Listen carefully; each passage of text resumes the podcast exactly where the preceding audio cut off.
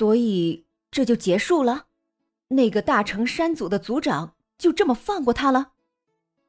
拎着棒球棒大喊不许动的佐藤美和子十分的尴尬，所以想要化解这份尴尬，就是尽快将这件事情给解决掉，离开这个尴尬的地方。反正不死之龙与大成山国光的恩怨已了，人质更已经救出了，剩下所需要做的就只是威胁威胁人家，也就结束了。所以在一行众人下楼之后，佐藤美和子一脸的费解。按照他的想法，就算人质救出来了，可绑架人质的犯罪也应该抓捕归案才对啊！就这么放过罪犯，他怎么可能接受得了呢？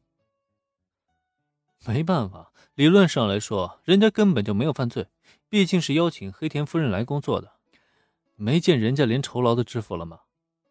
这种情况，就算你把人带回警视厅，也会很快就放出来，又何必多此一举呢？对于佐藤美和子的不解，林恩耸了耸肩膀。他对是否抓捕大成山国光一事并不关心，毕竟东英的极道是合法化的，区区只是小虾米级别的大成山组，真的没有必要放在心上。更何况，也如他所说，人家在这件事情的处理上很缜密，没有留下致命的把柄，就没有办法对他造成致命的一击。可就算是这样。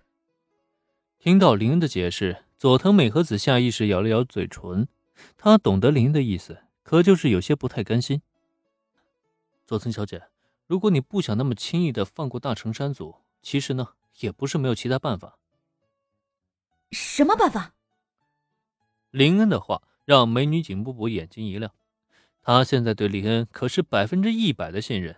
既然他说有办法，那就一定有办法。根据那位大成山组长透露，近期他貌似是准备与关西极道组织合作，一起争夺关西这边的地盘。既然如此，你不妨啊将这件事情告知组织犯罪对策部，让他们多多留意大成山组的动向。只要他们有所行动，那么抓捕他们的机会就来了。原来如此，那就这么办。我在组织犯罪对策部有朋友，让他们出马，的确比我更合适。不得不说，林恩这一招还挺狠的，闯入大成山组，把人家小弟狠揍了一顿。这充其量啊，也只是让大成山国光多花上一些医疗费而已。可接下来被组织犯罪对策部盯上，那才会真的要了他的老命。相信在这之后，大成山国光一定会深切的认识到什么叫做偷鸡不成蚀把米。尤其看佐藤美和子那兴奋的表情。林恩就知道大成山佐肯定是要倒大霉了，招惹谁不行啊？偏偏招惹警视厅之花，人家在警视厅的爱慕者如过江之鲫，谁敢招惹警视厅公认的女神啊？那岂不是跟整个警视厅对着干吗？佐藤美和子开车一路将黑田夫妇外加那个黄毛小弟载到了他们家门口，等到抵达目的地。下了车之后的黑田美酒是朝林恩深深的鞠了一躬，非常感谢两位的救援，尤其是林恩先生，真的非常感谢。有关自己被大成山组蒙骗，成了被绑架的人质一事，黑田美酒已经完全理解清楚了。也正因如此，他才更加明白自己需要对林恩和佐藤美和子报以感恩之心。不过对此，林恩却是轻轻的摆手。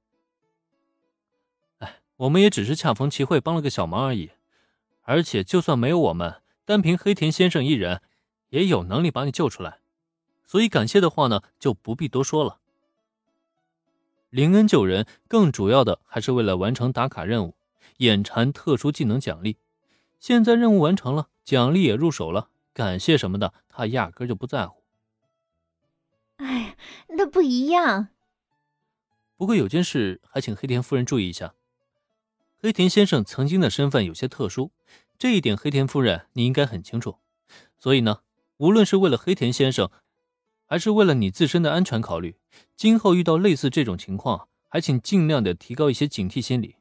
像那些一看就不怀好意的极道啊，最好还是离他们远一些。大成山组出于威胁不死之龙的目的，恐怕就算黑田美酒不上当，他们也会直接出手绑人的。但即使如此，黑田美酒这种傻白甜的盲目信任，林恩觉得还是应该说教一番比较好。